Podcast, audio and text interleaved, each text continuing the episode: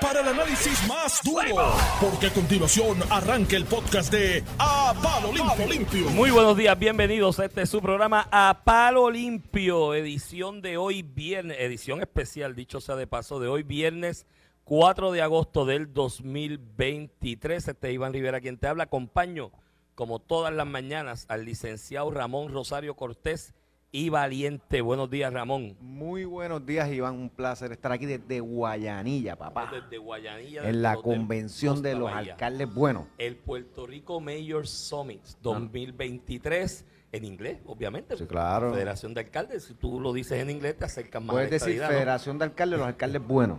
Cualquiera de las dos. No, los de la asociación también son muy buenos y todos hacen su labor. Pues estamos aquí, están celebrando su convención este fin de semana acá en Guayanilla. Y la realidad es que vamos a ver qué surge de aquí. Va a haber mensaje, el gobernador va a estar aquí mañana. Viene también, mañana ¿verdad? el gobernador y hay unas Está como unas charlas, unas actividades para los alcaldes, para pues, eh, poder compartir lo que está pasando en otros municipios. Aquí en Guayanilla, que desde enero del 2021 es PNP. Este era, Este fue nuevo, ¿verdad? era no- Este fue Nelson nuevo. Torres Jordán, del Partido Popular Alcalde, eh, que yo creo que Fue Nelson un buen alcalde. y- sufrió lo que sufrieron muchos alcaldes en el sur con lo del con los terremotos. Y el, con los huracanes, no, con los terremotos. Y ahora el alcalde es Raúl Rivera Rodríguez, que ganó con 52%. Bueno, pues Una aquí, pena. aquí la federación le está dando apoyo en, en- en celebrando esta convención el fin de semana acá y yo creo que todo este tipo de actividad es muy buena en cualquier gremio, ¿no? En cualquier gremio. Me, me imagino que la asociación las hará también, ¿verdad? No, no sé si están tan no sé activados, si pero... lo han hecho últimamente, pero me imagino que sí y siempre son, son buenas, son buenos eventos, se comparte información y demás, así que eh, vamos a ver y saldrán noticias de aquí durante todo el fin noticias. de semana porque saldrán expresiones, eh, la Federación de Alcaldes está compuesta por alcaldes del Partido Nuevo Progresista y el Partido Nuevo Progresista tiene una primaria casada, yo te voy a ganar la apuesta eh, que tenemos y me imagino que dentro de esa de ese contexto saldrán expresiones de un lado u otro este fin de semana muy interesante Supongo para que todo el mundo. estará lleno de periodistas ya mismo para estar preguntando a los alcaldes si está con uno, con el otro. Eso es así. ¿O cuál es la pregunta alterna? No, la pregunta ¿Las ya, yo, dividen? ya yo no voy a preguntar eh, si están con Jennifer o con Pedro Pierluisi, yo le voy a preguntar,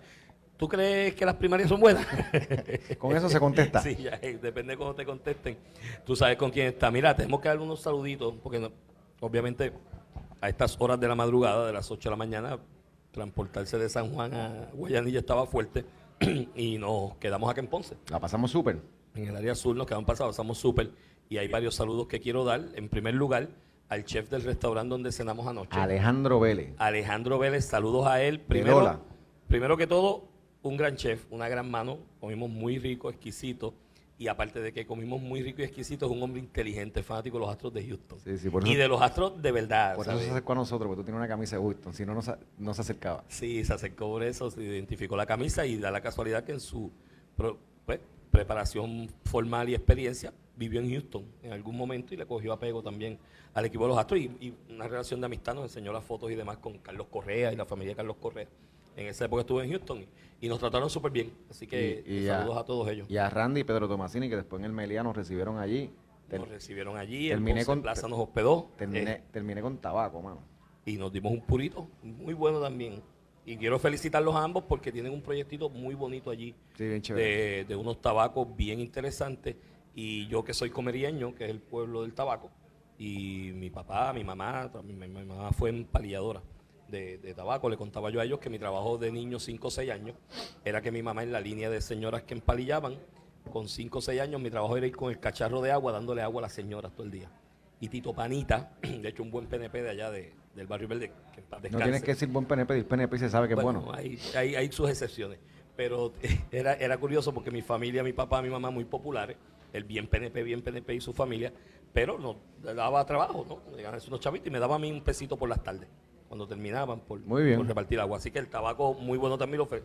Agradecimiento a todos ellos. Mira, hay un montón de temas pasando, a pesar de que es viernes, hoy sentencian a Sisto George. Hoy sentencian a Sixto George. Y aquí vamos a hablar de eso porque aquí sí que no nos callan. Aquí sí Aquí que sí no que nos no nos callan. callan y vamos a hablar de lo de la sentencia que están enfrentando hoy, a que se expone, cuáles las posibilidades que tenga. Fue a juicio, eso obviamente siempre cuando tú le si sales obligas- culpable te perjudica. si obligas al Estado a mover toda su maquinaria y esfuerzo para enjuiciarte, pues eh, Es un, piden lo máximo es un criterio más que también el juez utiliza. también para, eh, para ah, eh, imponer esa sentencia Dentro de esto también está el tema de Trump ayer, que yo no sé Trump. si debemos hablar mucho de ello, porque Sí, sí, ayer no. escuchaba gente que decía, mira, esto es un día histórico, un presidente en caravana a Washington D.C. a ser encausado de delito, y yo, pero es que de Trump ya es como la cuarta, la tercera, o sea, ya, La tercera. ya es como que normal, ya es pues, otro día más y hace lo mismo.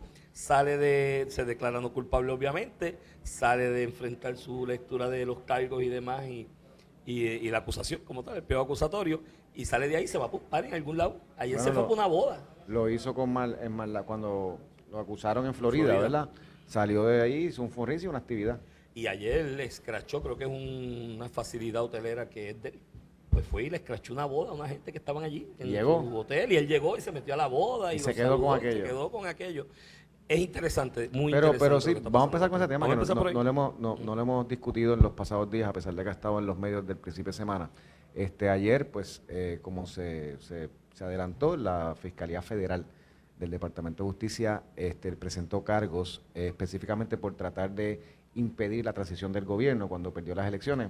Esto culmina en las manifestaciones aquellas del 6 de enero, que terminaron acusando a un montón de gente por irrumpir eh, violentamente en el, en el Congreso de los Estados Unidos le, presentan cargos ayer enfocados, ¿verdad? En que, y, y aquí yo quiero un poquito diferenciar, porque el enfoque del- de, de los medios ha sido que él, sabiendo que había perdido, insistía con ciertos abogados que eran portavoces de él en, en aquel momento y del gobierno, en decir que habían robado las elecciones, en unos intentos incluso de cambiar unos resultados con delegados, específicamente en Georgia este y, y- y decir públicamente que se robaron las elecciones. Y yo un poco decía, bueno, pero si fuera por eso, Manuel Natal, Victoria Ciudadana, Aquí ven unos cuantos presos. uh, sí, porque yo creo que aquí hay una diferencia, ¿verdad? Una cosa es Manuel Natal, que yo, a mi juicio, ¿verdad?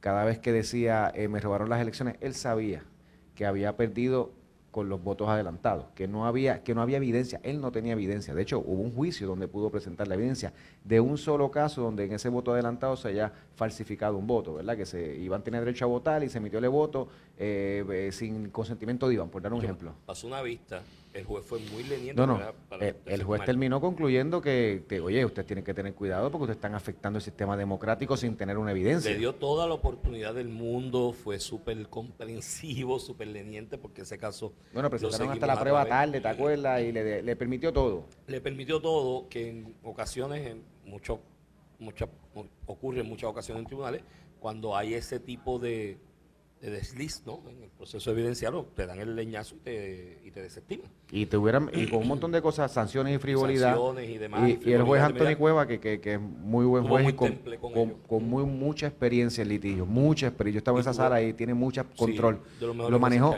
lo manejó Y excelentemente. le dio toda la oportunidad del mundo y al final del camino después de todo ese proceso, se demostró que ni un ápice de evidencia, ni un solo voto Pero lo que voy, había no, sido no solamente el- emitido por mediante la fraude. defensa de Miguel Romero y el PNP, que fueron excelentes abogados, ahí está Francisco González Magá. Este, además de eso, el manejo del juez, que fue, esas vistas se televisaron, eh, fue tan delicado que al final del día nadie, o sea, no hubo una rebelión que el juez o, o el, tri- el tribunal decidió incorrectamente o que aquí hubo robo que se probó, lo manejó tan bien que al final del día la gente quedó satisfecha al punto de que nadie impugna hoy la elección de Miguel Romero como alcalde y ese tema quedó un poco eh, eh, eliminado, ¿verdad? De la discusión siempre, siempre van a haber unos que van a seguir diciendo que se la robaron, pero vuelvo al tema de Trump. El hecho de que tú, sin pruebas, y sabiendo que tuviste un representante trabajando con el voto adelantado que no habían podido identificar nada, tú decir que se la robaron, pues tú puedes decir, pues Manuel Natal eh, también cometió el delito, y yo no creo que eso debe ser un delito, ¿verdad? Eso es parte un, un poco Sí, hasta la- en de, la, de la libertad de expresión, tú Eso sabes. lo que- si, si tú entiendes que algo fue injusto, tú- yo puedo hecho- estar en desacuerdo, pero que sea delito. Lo que pasa es que yo creo que con Donald Trump la gran diferencia es que están enfocados, que yo no sé si es verdad, ¿verdad? Esa es la acusación, están enfocados que utilizó su poder de presidente para evitar la transición llamando al gobernador de Georgia que si cambiara unos delegados y metiera a otro, este, eh, que evitando que en el, el Congreso... mensaje que dio frente al en, en Washington Ajá. el día de la transición. Por eso, pero, eso- y- pe- pero, ese, pero ese mensaje es el menos que debe ser, ¿verdad? Ese fue bueno, el que dio público. de lo que están Pero aparentemente, tam- y esto digo aparentemente porque es lo que ha sido los analistas, ¿verdad? Porque todavía no, no, hay, no, hay, no hay una revelación de la evidencia que se tiene. son las alegaciones. Las alegaciones. Bueno, y más allá, porque las alegaciones no tienen el detalle de la prueba que tienen. Pero se especula, ¿verdad?, que, que él utilizó no solamente su poder de presidente para tratar de intervenir en unos estados particulares para cambiar el resultado de la elección, sino que tratar de evitar que el vicepresidente Mike Pence eh, y si- eh, eh, utilizara su cargo como vicepresidente para admitir ¿verdad? el nuevo presidente con, con, lo que se hace en el Senado de los Estados Unidos Federal luego de una elección. Y pues por ahí yo creo que va la cosa. Hay cinco acusados más, que uno nunca sabe quién termina colaborando. Así que no, no sé cómo rompe, pero en el corto término creo que ha perdido el efecto devastador en Trump el que tú lo acuses. Y por otro lado ha levantado este sentimiento de injusticia contra él y persecución que se mantendrá así o no dependiendo de la prueba que tenga el gobierno federal contra él. Además, tienes otra variable ahí que analizar, lo complejo que es evidenciar un tipo de caso como ese. Porque, mírate el asunto, es cuestión de a sabiendas de que no era lo correcto lo que estaba señalando del fraude o robo electoral, moviste desde tu posición como presidente el aparato, ¿no? Para tratar de cambiar el resultado. Ese a sabiendas, eh, Ramón, es bien complicado. Es un elemento subjetivo que es bien difícil de probar y de evidenciar. Y yo creo, y las encuestas o sondeos que están saliendo desde hace par de días, que se anunció que venía esta acusación ayer, formalmente, todos los sondeos la inmensa mayoría de la gente entiende en Estados Unidos que va a fortalecer políticamente a Trump en lugar de debilitarlo. Hoy el periódico El Vocero hace un eh, publica un reportaje que de hecho señala, me estuvo curioso, de por qué, cuál es la posición de los de gente del Partido Nuevo Progresista en cuanto a esto de Trump. Y yo decía, pero ¿por qué solamente del Partido Nuevo Progresista? Debe haber gente también del Partido Popular que tenga una posición en cuanto a esto. Y creo que entrevistan a Zoela Boy, Kenneth McClinton, por razones obvias, Ángel Sinton no podía dar expresiones porque él es presidente del Partido Republicano acá. Y entrevistan Johnny Méndez, creo que fue el único republicano que entrevistaron. Y todos coinciden de alguna manera en que esto no lo va a debilitar en su proceso primarista dentro del Partido Republicano, que podría tener un efecto en la elección general y eso estaría por verse en su momento. Así que eso es lo que va a estar pasando alrededor de Trump. Tienen una portavoz dentro del equipo de defensa mujer, fémina también, que le usaron desde lo anterior del supuesto pago de la campaña a una, ex, actriz porno, a una ex actriz porno y la utilizan como portavoz inteligentemente porque cuando utilizan a una mujer en esas circunstancias, una figura como Trump. La vi ayer realizando expresiones a la salida de, la corte, del tribunal, y me pareció, primero, con un muy buen juego de piernas, porque le hicieron preguntas complicadas y las barajeó bastante bien, y dio los bullet o estableció los bullets de lo que yo creo que va a ser toda la teoría legal de la defensa en este caso, de que, mira, a él lo asesoraban, le daban información de irregularidades y él tiene un derecho a expresarse y reaccionar ante el hecho de esa información que le estaban dando. ¿O que tú querías que hiciera? Que se quedara cruzado de brazos ante la información que le están dando de que eh, estaban, había irregularidades en ciertos estados y en ciertos sufragios. Eh, y básicamente lo que le dijo es, ustedes querían que se quedara acusado de brazos. Tenía todo el derecho del mundo a reaccionar a eso y buscar, indagar. Y, lo que, y, esa va a ser la teoría legal y la manejó muy bien públicamente. Y creo que esto, como te dije, en el proceso primarista lo va a terminar fortaleciendo. Yo creo que de Santi se quita antes de que la cosa comience. Después del caucus de Iowa y par de estados, yo creo que Santi abandona, que es el más cercano, que está al 17% solamente. Y la realidad política de, de Santi hoy está muy distante de tener una posibilidad. Y de cualquiera. Este Trump básicamente tiene el 60%, en, en todos los polls promediando 60%. Y no es que de Santi tiene 40%. Es que termina teniendo 17, 18, 20, ahí ha oscilado. Y es el, mejor de los escenarios. Están todos a 3 y a 4. Incluyendo a Mike Pence, que va a ser el principal testigo en ese caso con toda probabilidad en contra de Trump. Y cuidado que no se vire uno de los Giuliani o otro de los asesores. Bueno, Giuliani ya cantó el bolo, no creo que sea Giuliani. Giuliani se fue por la este misma línea de que esto es libertad de expresión y yo ejercime derecho. Pero si uno de los, si uno de los asesores de Trump se vira, ¿verdad? Pues se complica y va a poner todo el escenario. Pero al final ya lo, lo que termina hiriendo un poco o preocupando, ¿verdad? En un sistema democrático es que las acusaciones a Trump, que esta es la tercera, tú señalaste una, que fue la de New York, que es la de alegadamente coger un pago de campaña y disfrazarlo, que era para callar una, a, a, una actriz porno con la que había tenido una, reclama, una relación y tenía una reclamación contra él, la de los papeles en Florida, ¿verdad? Documentos presidenciales que se alega que retuvo y ocultó y obstruyó la justicia que ese tuvo dos rounds de, acusaciones, porque después se le sumaron otros de obstrucción. Y el que pasó ayer, que ya es por intervención en la elección. viene un cuarto en que vienen, que vienen en momentos eh, Iván, donde esto no pasó después de la elección. Vienen en momentos donde Donald Trump se perfila como el candidato seguro del Partido Republicano. Entonces, en ese momento donde la oposición fuerte contra Biden se, se concentra en una persona, ya no es Ron DeSantis, es, Donald Trump, que en ese momento hayan acusaciones del gobierno federal que controla a Biden, con quien irá a la elección el, el año que viene, eso hiere las retinas. Es como bueno, como lo que pasó en Venezuela, un poco comparándolo, ¿verdad? O Venezuela-Nicaragua, cuando cerca de las elecciones terminaba el presidente de Nicaragua o el presidente de Venezuela arrestando de hecho, muchos y exiliando a los, a los líderes principales de, los, de la oposición. Y a sus familiares. En el caso de Nicaragua, el amigo de Rubén Berríos, de quien Rubén Berríos... Ortega. Eh, fue asesor. Fue asesor, en, el gobierno y así lo anunciaron con bombos y platillos en Puerto Rico en aquella transición. Ahora dice que no, que no era, que no era jugando, que no era asesor, nada era que hablaban y eso, pero aquí anunciaron a Rubén Berríos como asesor, como muy platillo de Daniel Ortega en Nicaragua en aquella transición. Quien se ha dedicado a matar, perseguir. Bueno, aparte de las revueltas de estudiantes, las decenas de estudiantes que han muerto y demás en, las protestas, en el proceso eleccionario entre candidatos de oposición y familiares metió 15 personas presas. O sea, eso es fuerte. Es un proceso democrático. Y muchos portavoces republicanos en Estados Unidos están utilizando esos bullets, están diciendo, mira, esto es Nicaragua. Esto es Nicaragua. Esta gente quiere convertir esto nada, en Nicaragua. Nada distinto con Venezuela, que Estados Unidos con Guaidó eh, lo respaldó incluso. El gobierno de los Estados Unidos, que eh, eh, Maduro le hizo lo mismo a su oposición, a Guaidó, lo terminó metiendo preso, exiliando, mandando. O sea, es complicado. Y ahí está el asunto. Así que vamos a ver qué pasa. Hablando de Latinoamérica, hay otro rompiendo que no ha... Oye, aquí en Puerto Rico como que hay gente que es selectivo con los temas internacionales.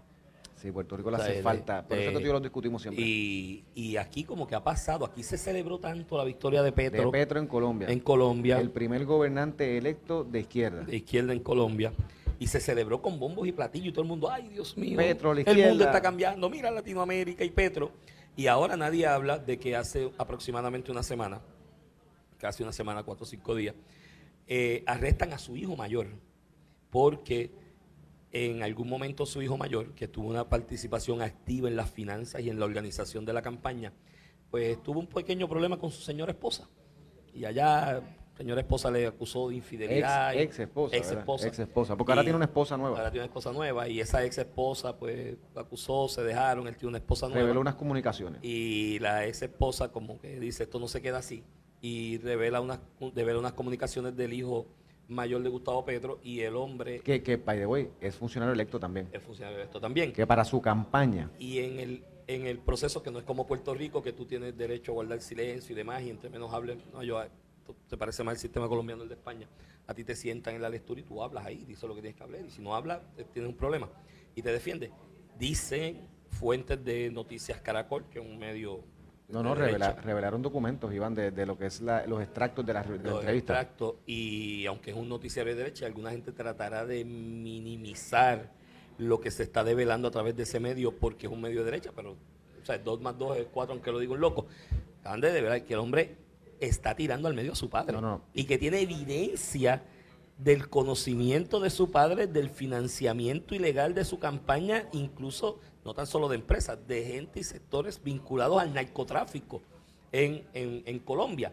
Y eso creo que va a abrir una puerta muy interesante en el futuro político de Colombia, porque eh, la primera victoria de la izquierda en Colombia, después de tanto tiempo, y salir de esa manera de la presidencia, creo que va a trastocar mucho el futuro de esa fue una victoria cerrada. Sí. fue una victoria cerrada. Digo, en Colombia la derecha siempre ha ganado. Un candidato que nunca tiene. Esta es la primera vez que gana. Sí, por eso fue la sorpresa y Gustavo, Gustavo Petro. La acusación va un poco con su hijo que salió electo a uno de los congresos, diputado, Nicolás Petro. Este, eh, que hizo campaña y lo que se le acusa es que un empresario y un alegado narcotraficante financiaron su campaña, que él no lo reportó, que compró una casa yo no sé dónde, bla, bla, bla, bla, bla. Aparentemente su hijo internalizó que la salvación es individual. No, no, pero mira, por, ahí voy. colaborar. Lo acusan a él y a la esposa y cuando va con él y la esposa, el padre llega a ver a su hijo a fiscalía. Él rechaza ver a su hijo, eh, a su papá. El, el hijo rechazó ver a su papá y entre las declaraciones que da es que, que, su papá conocía de los donativos ilegales y fue parte de ese proceso. Así que creo que más allá de que es complicado, complicado de por sí ya que el hijo electo del presidente esté acusado por utilizar dinero del narcotráfico, de empresarios, de no de no haberlo reportado y utilizarlo para bienes personales, más allá de que eso es complicado, más complicado es cuando el hijo te está diciendo, no papá, no soy yo, somos los dos, déjate de eso. Que me trae a la mente un tema que yo lo he hablado aquí, yo no sé si contigo, esto yo lo mencioné con Joey Sánchez Acosta en algún momento en el pasado y lo hablamos. de lo detrimental que es, digo, la rúbrica es usted funcionario público electo, lo que sea, no se mete en acto de corrupción porque eso no es su dinero. ¿no? Y en una corporación privada también, corporaciones de inversión pública, usted tiene un deber de fiducia y tiene que actuar correcto, de manera correcta. Pero lo detrimental que es utilizar a familiares para esquemas de corrupción. O sea, eso es fatal. Y me trae a la, a la mente algo que me escribe un radio escucha que me dice, bueno, básicamente eso hizo Biden, usa a su hijo, que está haciendo una alegación ah. para esquemas y se habla de conocimiento de su papá, de reuniones de su papá. Hay un socio de su No, hijo hay un socio de su hijo diciendo de dice- presencia de su papá en llamadas telefónicas Eh, por en más de 20 llamadas. Fue, la, fue el testimonio de Galt en Congreso. realizando eh, de alguna manera el enforcement desde su posición de vicepresidente para adelantar negocios de su hijo. Entonces esa relación padre-hijo, día- yerno, yerna, y, y eso es bien detrimental. Y este radio escucha me dice que Trump se gana a Biden aunque sea preso. ¿Qué preso se lo gana? Con los Lo flojos que que yo lo que pasa es que preso yo creo que no puede correr. Imagino que habrá algo en la, Habrá ley algo en la que Constitución diga que que diga preso que no no. puede correr. Así que solamente así no se lo puede ganar tal vez. Pero no va a llegar, es que no, es que esos casos no van a terminar antes de las elecciones. Yo veo muy Eso, poco probable otro- que esos casos terminen antes Digo, de, la- de la las de, elecciones. el, de, el de la acusación de Florida, la juez federal lo señaló para verano, Ujú. siendo énfasis de que tiene que terminar en verano. Fecha complicada porque vas a tener ahí las primarias ya, digo, si en la última etapa de las primarias, si se dan hasta el final, ¿verdad? Y va a haber procesos evidenciarios en el camino que van a ir a apelación 30 mil veces. La estrategia de Donald Trump, a lo mejor también de los, de, de los demócratas, este, la estrategia de Donald Trump debe ser extender esto más allá de la elección. Digo, hay gente que piensa contrario, hay gente que piensa que debe ser acelerarlo porque en el caso de los papeles es muy complicado eh, encontrar lo culpable y que le conviene acelerarlo para salir libre de polvo y paja y decir, mira, yo salí libre de polvo Lo y que paja. pasa es que ese tiene sus riesgos, siempre va a tener sus riesgos Claro. envueltos. Y no, y además que tienes dos más. O sea, no va a seguir. Mira, la, la estrategia es tirarlo. Mira, vamos a la pausa. Cuando regresemos vamos con el presidente de la Asociación de Alcaldes, el alcalde de Camuy, Federación, Federación de de la Alcaldes. Federación. Lo cambiaste, el de la, Gabriel de la asociación es, es Javi Villalba. Ah, Ese ah, es otro. ¿Todavía está? Sí, él no se ha ido de ahí. No. Y va a ser candidato a gobernador también. También no, yo creo que sí. Ah, que, a que sí. Mira, vamos a la pausa y regresamos en breve. Estás escuchando el podcast de A Palo Limpio de Noti1630. De regreso aquí a Palo Limpio por Noti1 630, edición de hoy, viernes 4 de agosto del 2023. Este es Iván Rivera quien te habla. Acompaño, como todas las mañanas, al licenciado Ramón Rosario Cortés y Valiente. Buenos días, Ramón. Buenos días, Iván Estamos Antonio. en vivo desde Guayanilla en el Puerto Rico Mayor Summit 2023, la convención, gracias, de la Federación de Alcaldes de Puerto Rico. Y tenemos al presidente de la De la Federación de. Alcaldes aquí compartiendo con nosotros. Gracias por la invitación. Saludos a ti, saludos al eh, licenciado Rosario también. Gracias por la oportunidad, eh, por estar con nosotros desde Puerto Rico Mayor Summit, que comienza a partir de las 8 de la mañana comenzó y estaremos eh, durante tres días eh, dando diferentes tipos de adiestramientos y foros a todos los funcionarios municipales, también alcaldes, alcaldesas, legisladores municipales y todo el ente municipal para que se adiestre eh, en todos los cambios en leyes actuales, reglamentos eh, que rige a cada municipio en Puerto Rico. Mira, y estaba mirando el, el- calendario de actividades aquí del Hotel Costa Bahía en la convención. Te tengo que decir que es sorprendente, mandaron para acá todo el mundo. Aquí está hasta Luma, el, pres- el presidente y director ejecutivo de Luma, el de, el de Genera, Iván Baez. Tienes todo el aparato de gobierno, el, el gubernamental, el de las aseguradoras. Tienes hasta el electoral. Tienes a Walter Vélez, contador electoral. Ah, y viene para acá también Padilla, Jessica, la presidente de jueza. la Comisión Estatal de Elecciones.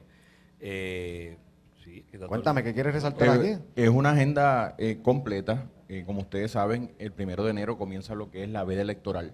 eh, y por eso que tenemos la presencia del equipo electoral, de la presidenta eh, en funciones de la Comisión Estatal de Elecciones. Tenemos a Walter, el Contralor Electoral, que es la persona que rige eh, todo el proceso de lo que es la veda electoral. Y tenemos 21 alcaldes nuevos que fueron electos eh, en, en noviembre del 2020 que no han experimentado lo que es la fase de una veda electoral y queremos adiestrarlos desde ya para que cuando comience en enero eh, podamos cumplir como establece la ley.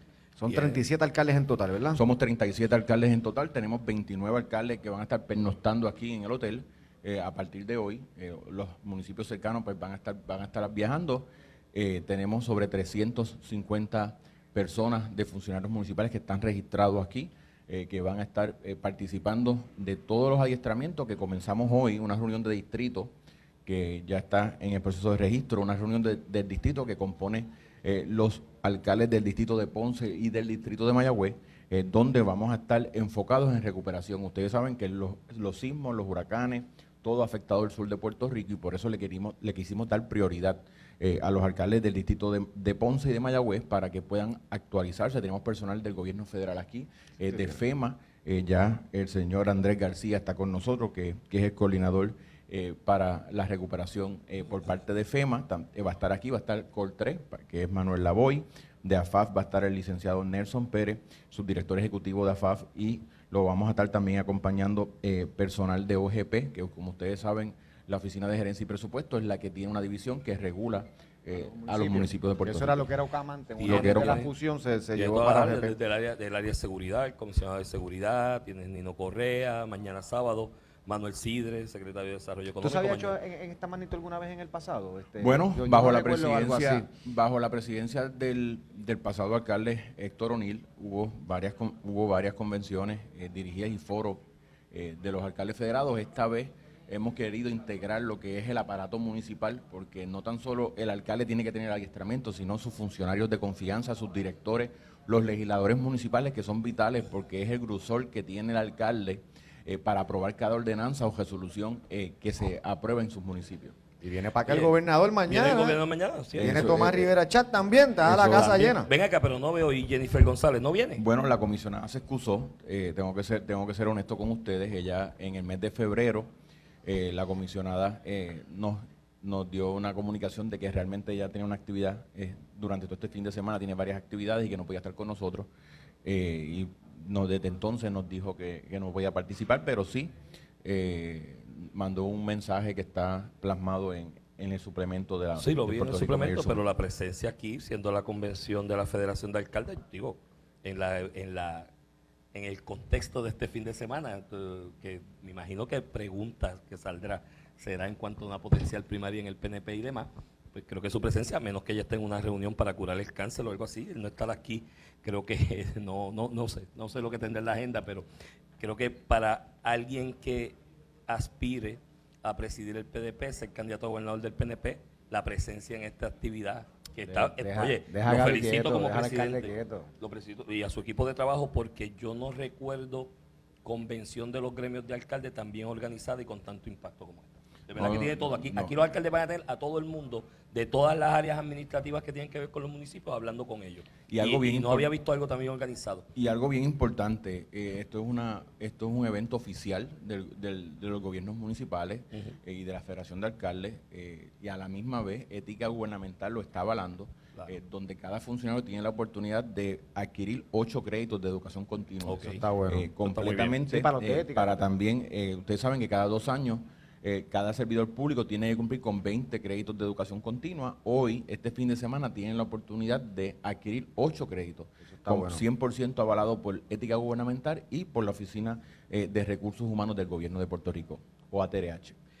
Mira, y si viene un alcalde popular, ¿lo dejamos entrar? Lo dejamos, lo dejamos entrar porque eh, realmente esto es un foro educativo para, para todos, para todos los 78 municipios de Puerto Rico, inclusive del municipio de Laja, eh, tenemos legisladores municipales que están participando que no pertenecen eh, a la delegación del Partido Nuevo Progresista. Eh, tenemos uno, de, uno del Partido Popular, uno del Partido Independentista de Laja y tenemos un popular también del municipio de Aguadilla que también está participando porque esto es un foro realmente educativo para atemperarse a, a, las leyes vigentes que se ha firmado, que ha firmado el señor gobernador y todo, eh, todo el, reglamento que tienen los gobiernos municipales. ¿Y, su, su, relación con, con, el presidente de la asociación, Luis Javier Hernández? Bueno, sí, una, una, relación cordial en, todo, en todos los temas que podemos trabajar juntos eh, por el bienestar eh, de los municipios lo hacemos, eh, mantenemos una, una, buena una buena amistad. ¿Y si él le pide que le haga una, una cosita esta de la asociación, se la monta? Bueno, se lo, chula, si lo, ayudamos, si hay que montársela, se la, montamos, no tengo problema con eso. Mira, alcalde, se lo agradezco los recursos también, mira,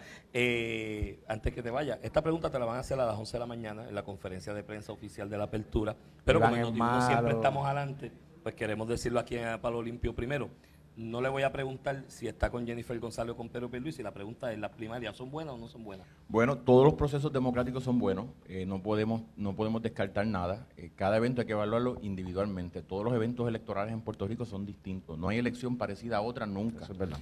Eh, y siguiendo esa premisa, eh, los procesos hay que enfrentarlos. Si el PNP va a tener una primaria, eh, la tendremos. Eh, yo siempre he recalcado desde el día uno que el señor gobernador ha estado trabajando de la mano de todos los alcaldes y las alcaldesas, no tan solo de los alcaldes federados, sino también de los alcaldes asociados. El señor gobernador le ha dado la apertura eh, de integrar los gobiernos municipales con su administración y ha estado presente. En los momentos del huracán Fiona, tuvimos, vimos todos los jefes de agencia asignados a cada uno de los municipios en Puerto Rico, asistiendo de primera mano a cada alcalde y a cada alcaldesa. Eso me suena que la- el presidente de la Federación de Alcaldes endosaría No, al gobernador no, en una primaria. de Bueno, yo Bueno, hay, una, yo- hay, una, hay un reconocimiento, te, una puedo, labor.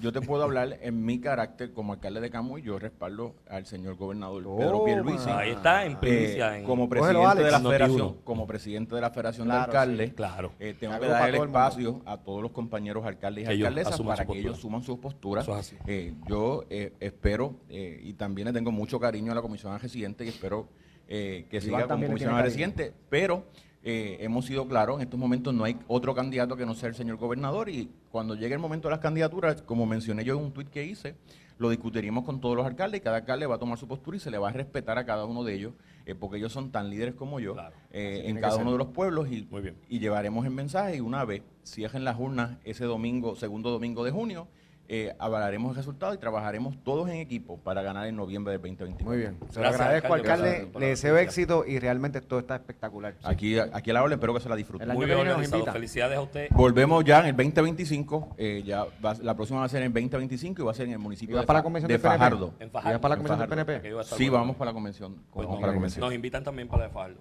Perfecto. Vamos a querer estar ahí. No sea. la, la felicitación a usted como presidente, obviamente, de la federación, pero también a todo su equipo, porque estas cosas Sí, no esto- se esto es un no equipo- solo. Esto- veo que tienes un tremendo equipo. esto es A, un a casi de todos los trabajo. Sí. Esto montarlo de la manera en que se Tengo el equipo pesado. Sí, el no, chacho, tú tienes una por ahí que es el diablo.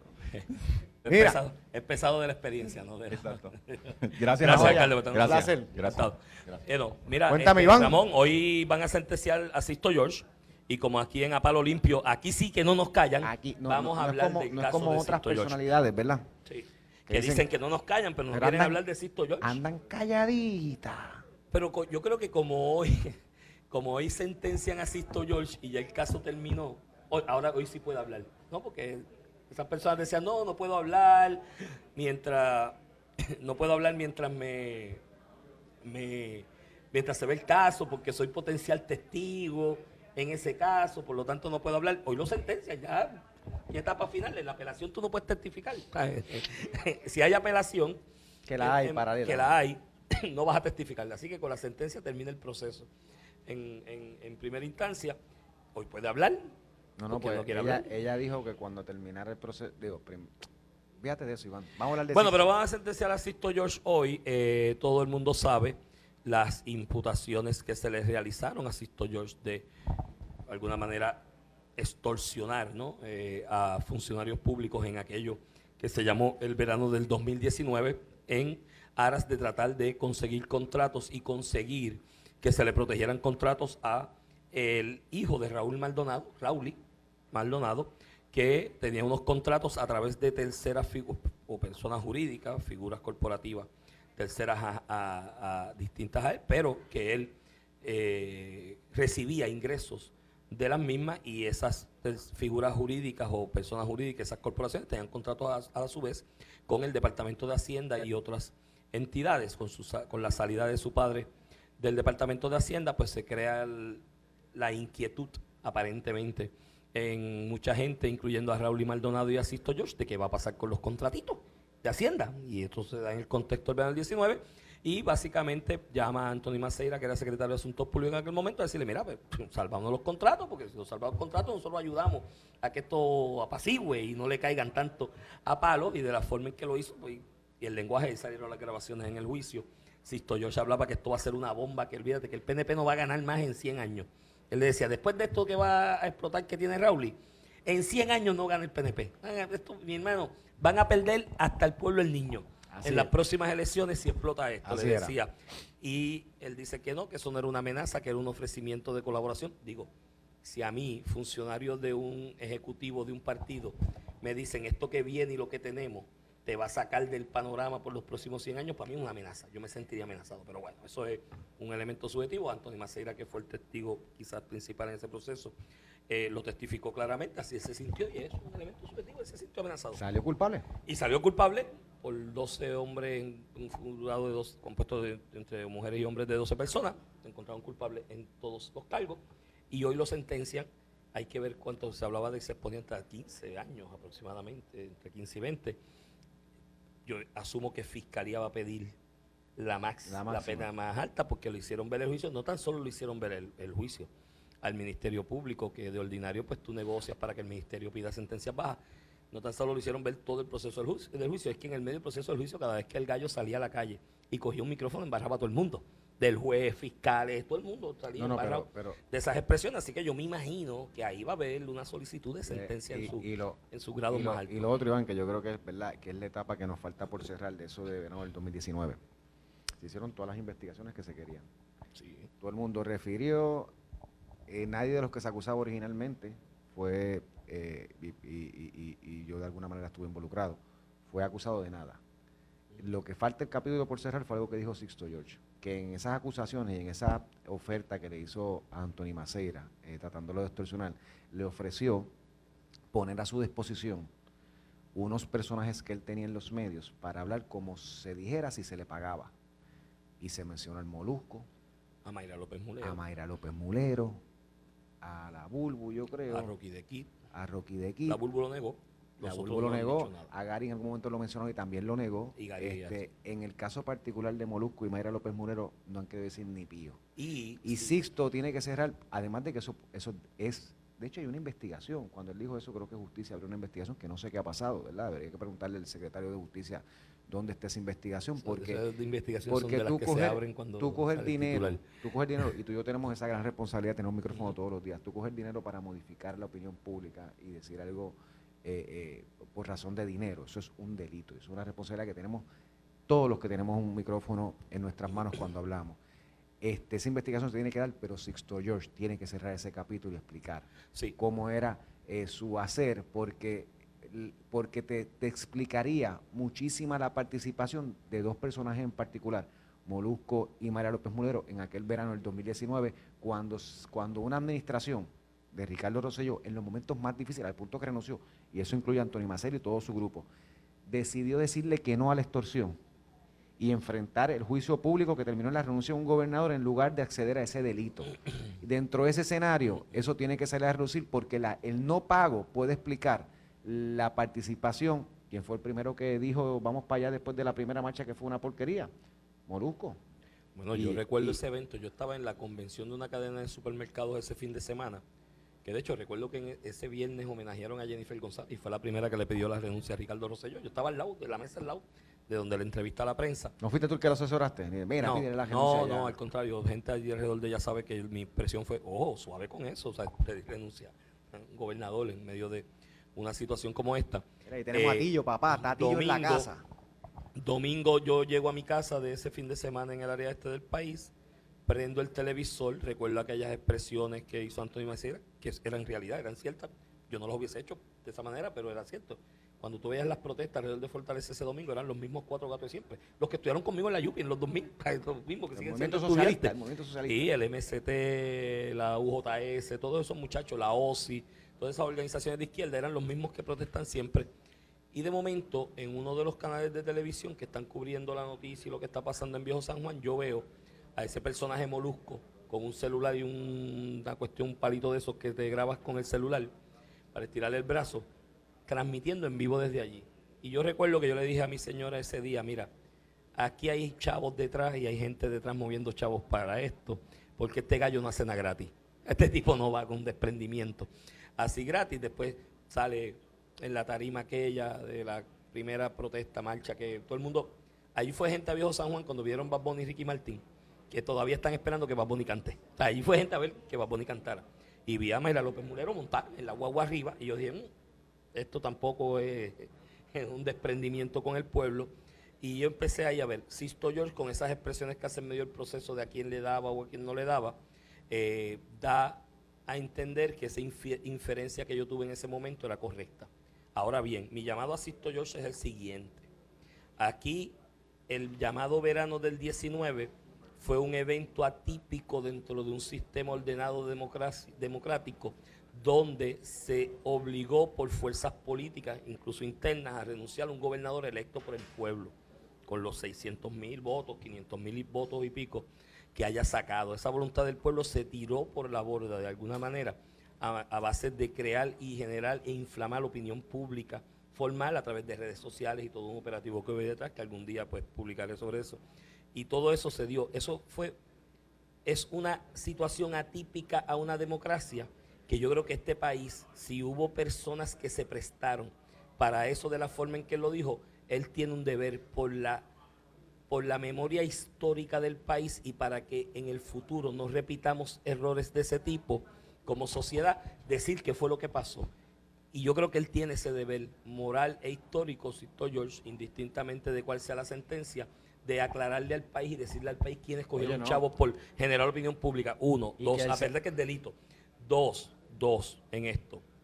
En cuanto a Sisto George, Sisto George, si no lo quieres hacer por el deber moral de reivindicación de los preceptos básicos democráticos dentro de la democracia representativa, Gallo, hazlo por chavo escríbelo, publica el libro y coge unos chavitos a lo que sale. es más, yo lo ayudo a editar. Yo me ofrezco a editárselo gratis, no le cobro un chavo, porque quiero saber qué fue lo que pasó. Iván, y lo, y lo otro, ¿verdad? Este, aquí Sixto George ha sido demonizado, eh, en parte por sus propias acciones, ¿verdad?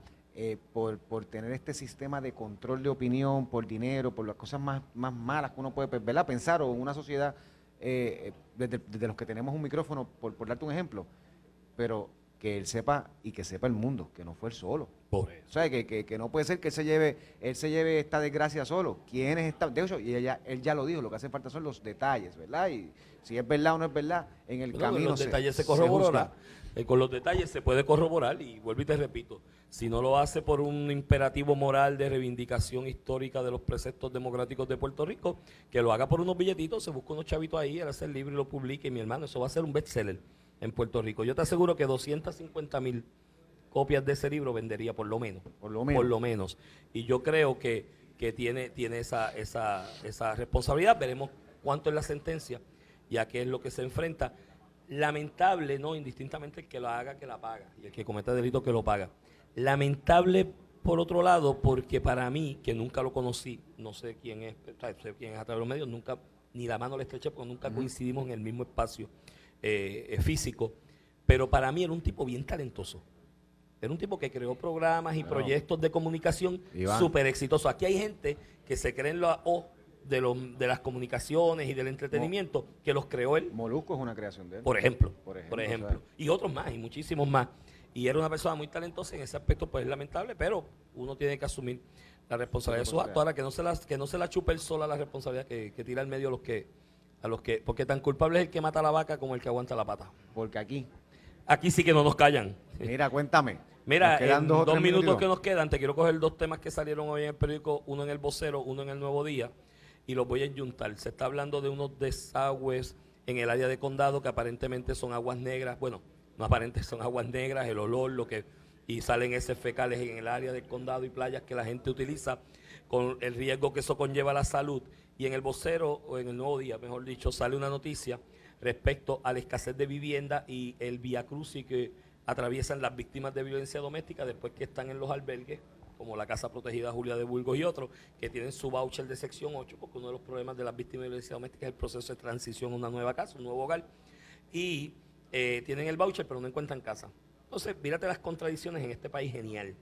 En la, en la noticia que sale en el vocero, los usual suspects dicen que qué barbaridad que esos tubos que están viejos y podridos y que aquí siguen dando permisos para hacer apartamentos en condado y edificios en condado, que eso hay que pararlo. ¿Tú no crees que es mejor arreglar, el, tubo? y mantener el desarrollo? Y segundo, demuestra la mentalidad aquí de gente en el pasado que bendito ese tubo vienen químicos para darle ese mantenimiento a esos tubos para que no se oxiden y se deterioren de esa manera y eso de décadas se venden por ahí baratos, pero nadie piensa en eso, en el, mantenimiento de las cosas a largo plazo.